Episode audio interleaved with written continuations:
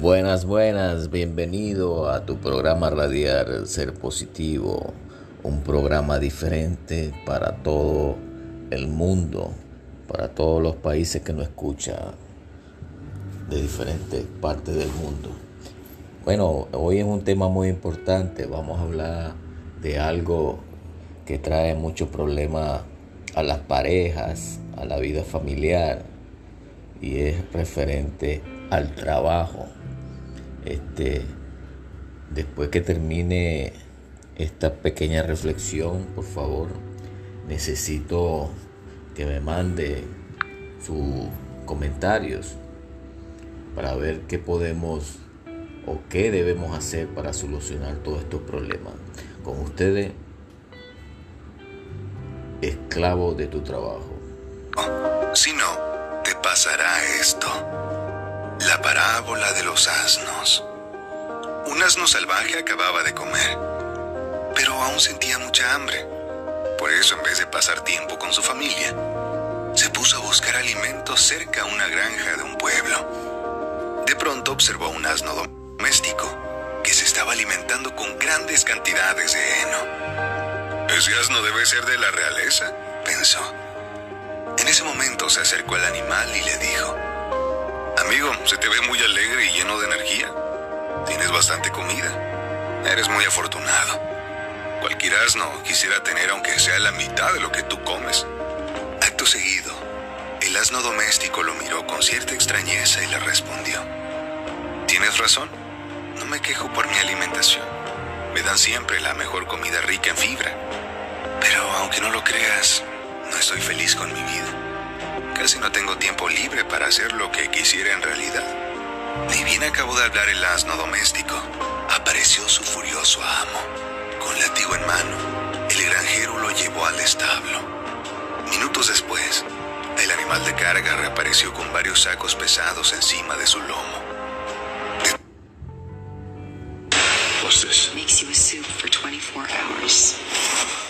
Podemos ver que, esta parábola incluye a toda la familia, a toda la familia. Sigamos con el, el asno. La suyo estaba el arriero, quien lo golpeó en reiteradas ocasiones. El asno salvaje estaba espantado. Los días siguientes volvió a la granja para ver lo que hacía el asno doméstico. En ningún momento lo vio jugando, pasando tiempo con su familia, ni mucho menos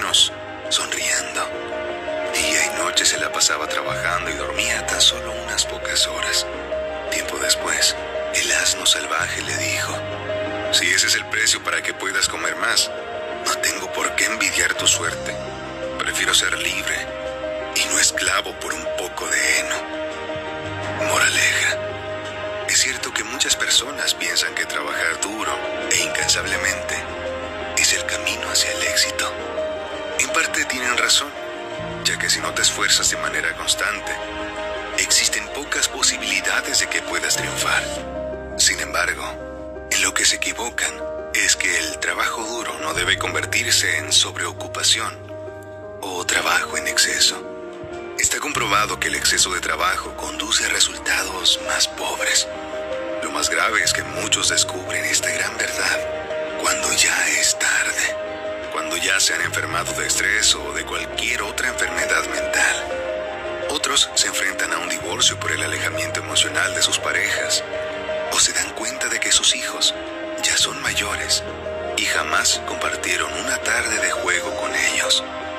Esas personas sienten un tremendo dolor, ya que se dan cuenta que perdieron mucho tiempo en cosas que en realidad no los hacen felices, como el dinero y el reconocimiento social. Da igual por el lado que lo mires. El exceso de trabajo no trae nada bueno, excepto algún dinero extra a fin de mes, que en todo caso no alcanza para pagar lo que estás haciendo a tu salud física y emocional. Además, no olvides que el tiempo con tu familia no se puede comprar y vale más que todo el dinero del mundo. Comparte esta historia si te gustó y recuerda, no vivas para trabajar, trabaja para vivir. Tremendo, tremenda explicación. Eh, vemos que ese es el gran problema que hay ahora mismo en las relaciones, en las parejas, en la vida familiar, que siempre, o si no son los dos, es el hombre o la mujer, que nunca están en la casa, nunca le dedican tiempo a su esposa, a sus hijos. Y vemos que el final de esta situación es un divorcio, es una enfermedad, por medio del estrés o una muerte súbita por tanto refuerzo al organismo. Tenemos que tener cuidado, amados hermanos, amigos que me escuchan, que eh, nuestra prioridad sea nuestra familia, nuestros hijos, nuestra esposa, nuestros padres. Esa es la prioridad que tenemos que tener. El trabajo, como dice el predicador, es una forma de buscar el dinero a la casa, pero a veces el dinero no es todo en, una familia. Los hijos necesitan atención, su esposa o esposo necesitan atención. Eh, y eso es lo más importante que debemos recordar siempre. Sabemos que en estos últimos tiempos eh, hay más necesidad, eh, la economía se ha vuelto diferente ya todo está más en un estado elevado, pero como dicen un dicho, Dios aprieta pero no ahorca. Quiere decir que tenemos que saber manejar nuestro dinero para no pasar por esta amarga situación de enfrentarnos más adelante a un divorcio, a un problema con nuestra esposa por esa, esta misma razón de trabajar tanto. Eh, eh, debemos recordarnos siempre que la familia es primero. Seamos positivos, amigo, hermano.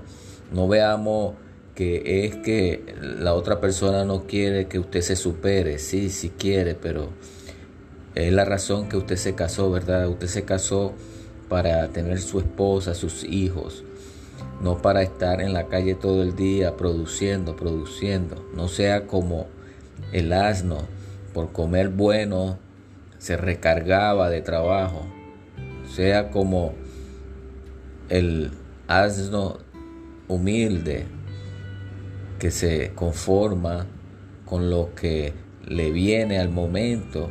En vez en cuando podemos trabajar así, si usted tiene una meta o un propósito, pero no siempre.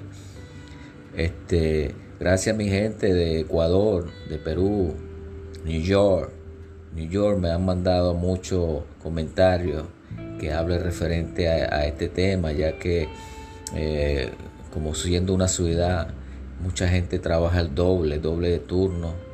Este, entendemos porque la situación es difícil, la renta, los apartamentos, los seguros, todo es carísimo, la comida. Pero por favor, no sobrecargue su cuerpo, no sobrecargue su matrimonio por unos dólares que a lo mejor no le va a hacer falta cuando se enferme. Gracias mi gente, saludo a mi gente y que tengan un feliz día.